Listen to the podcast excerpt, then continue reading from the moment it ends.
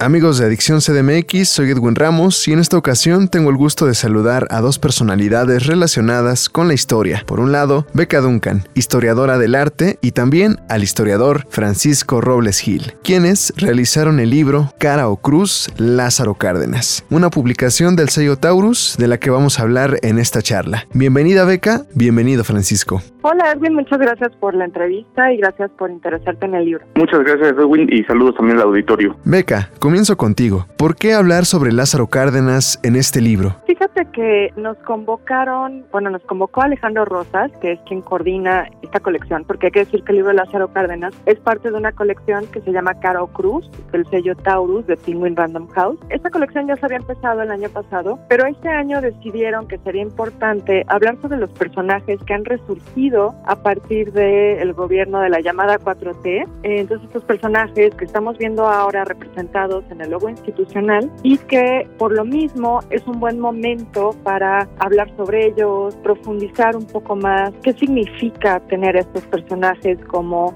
figuras institucionales hoy en día. Por supuesto que el libro no se trata en sí de especiar lo que sucede, en, digamos, en el gobierno actual con los gobiernos anteriores, pero sí tratar de entender mejor estos personajes y también entenderlos con todos sus matices que a veces es lo que nos falta. Construimos personajes de bronce y no los abordamos en todas sus dimensiones. Cuéntanos, Francisco, ¿qué podrá encontrar en esta obra el público? Bueno, yo abordo tres, digamos, tres momentos del, personaje de Lázaro Cárdenas. Primero es la educación socialista, cuando hace la, reforma al artículo tercero constitucional, cuando él busca que se reforme la educación para poder proyectar una educación desde el Estado. No hay que recordar que Cárdenas viene ocupando un, un ejecutivo que está gobernando un país que viene de una guerra, una guerra civil como la Guerra Crispera, que fue del 1926 a 1929, y bueno, busca homologar un poco este, este sentimiento nacional en contra de un poder como, como lo fue la Iglesia Católica. Otro momento que abordo es la expropiación petrolera, y ahí poco tratamos de ir más allá de esta vinculación que se ha hecho en el imaginario colectivo entre la expropiación y Lázaro Cárdenas, ¿no? Entonces tratar de entender el proceso histórico que llevó al gobierno de Lázaro Cárdenas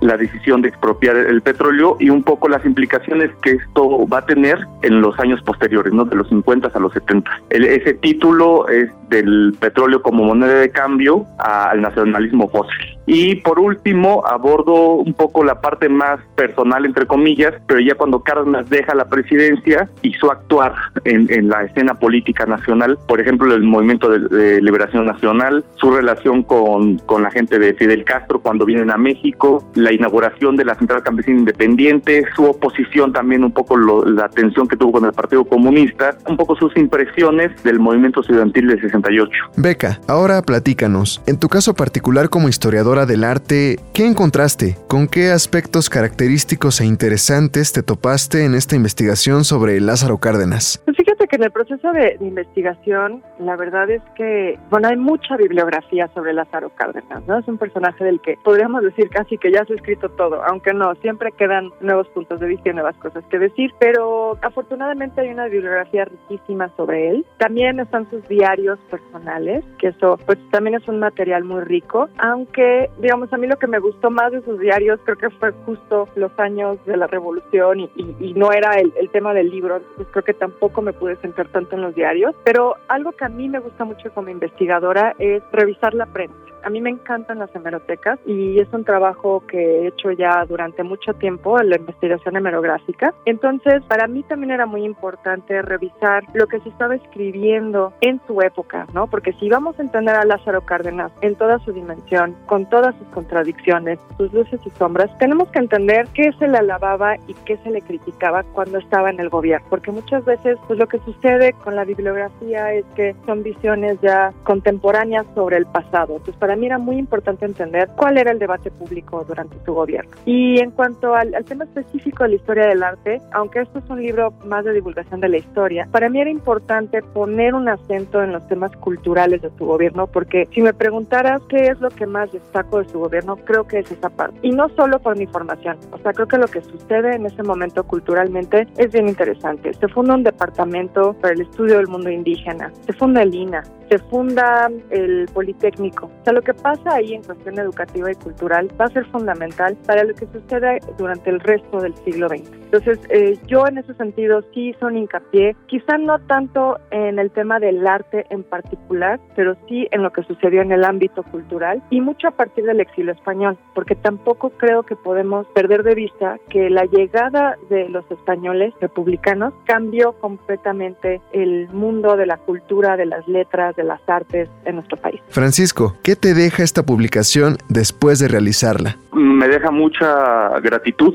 me convence que la divulgación histórica sigue siendo muy importante en este país y bueno, creo que eso esto me deja un poco la, importancia de, la divulgación histórica. Hablando de la historia, seguir hablando de, de estos personajes y de divulgar, estar presente en las calles, estar presente en los cafés, estar presente en los foros, para que la historia vaya más allá de la academia, vaya más allá de los que somos especialistas, entre comillas, pero que todo el mundo podemos entrar al debate en esta escena política que es la historia como ya un discurso, un discurso presente en lo público. Beca, también, cuéntame, ¿qué te deja este libro a ti personalmente? Pues para mí fue interesante porque creo que como historiador, cualquier ejercicio de divulgación así es un reto. Creo que nos acostumbramos a, querer complejizar mucho las cosas.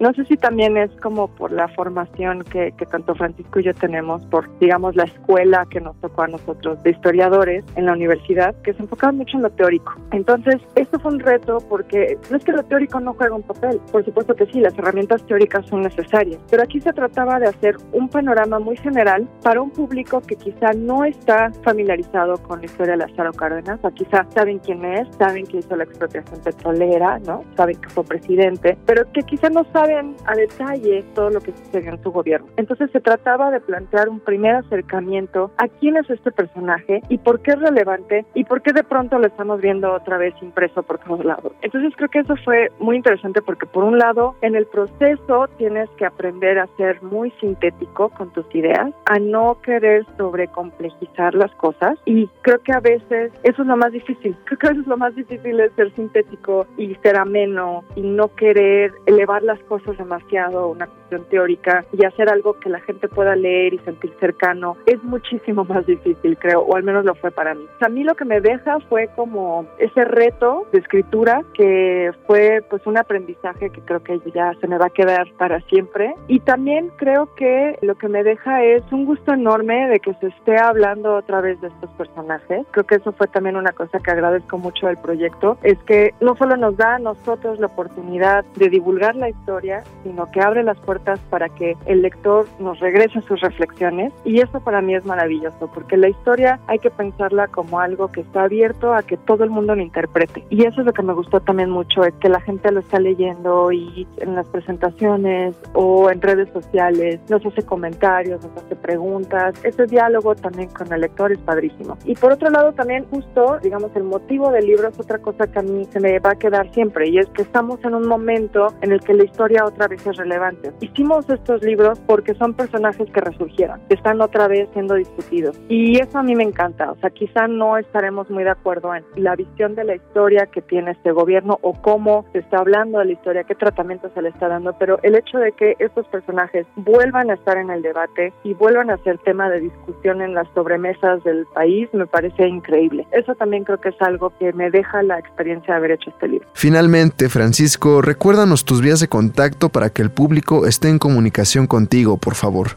Francisco Roblesquil y en Twitter estoy como arroba el piojo. Es E mayúscula, L mayúscula, P mayúscula y 0J0. Beca, también recuérdanos tus vías de contacto, por favor. Claro, sí, a mí me encuentran en todas las redes sociales como Beca Duncan. Beca es con V y K y Duncan como los yoyos. Y también en YouTube. En YouTube tengo dos proyectos que son la historia de las cosas y los básicos del arte. Entonces búscanme en mi YouTube porque ahí justo hago divulgación de la historia y del arte. Y me encuentran también en ADN 40 los domingos a las 5 en el programa del Foco. Pero bueno, principalmente en mis redes sociales trato de contestar a todo el mundo, aunque a veces me toma tiempo, pero eventualmente llegaré a ustedes. Amigos de Adicción CDMX, platicamos con Beca Duncan, historiadora del arte, y también con Francisco Robles Gil, historiador, quienes realizaron el libro Cara o Cruz, Lázaro Cárdenas, y a quienes agradecemos por su atención en charlar con nosotros. Gracias a ti por la invitación. No, Edwin, muchas gracias a ti y saludos al auditorio. Yo soy Edwin Ramos y nos escuchamos hasta el próximo podcast.